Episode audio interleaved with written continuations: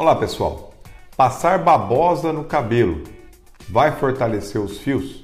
Isso é um mito ou uma verdade? Se esse tema te interessa, siga-me nas mídias sociais do Instagram, Facebook, também no YouTube, Spotify e podcast.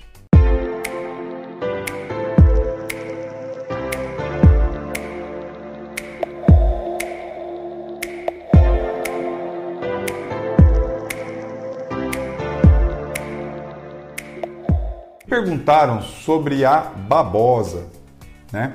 Se ela ajuda a fortalecer ou a hidratar o fio. Então, primeira pergunta: passar babosa no cabelo fortalece os fios? Isso é um mito ou uma verdade? Bom, é um mito. Mas por que, que é um mito? Eu tenho lá em casa, eu corto a babosa, eu passo, hidrato. Primeiro, que o que funciona cientificamente explicando, não é a babosa, mas sim o extrato da babosa, que é o aloe vera.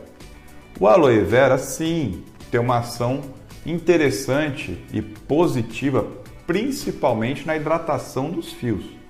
Mas o aloe vera é um derivado extraído da babosa.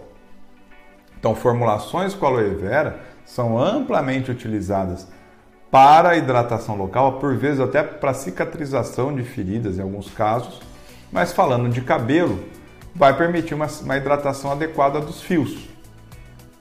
Já a babosa em si tem que até que tomar um certo cuidado, porque a aplicação da babosa direto no couro cabeludo em alguns pacientes pode até provocar uma dermatite de contato, uma queimadura leve do couro cabeludo e por vezes até mesmo uma irritação intensa e promover até queda de cabelo.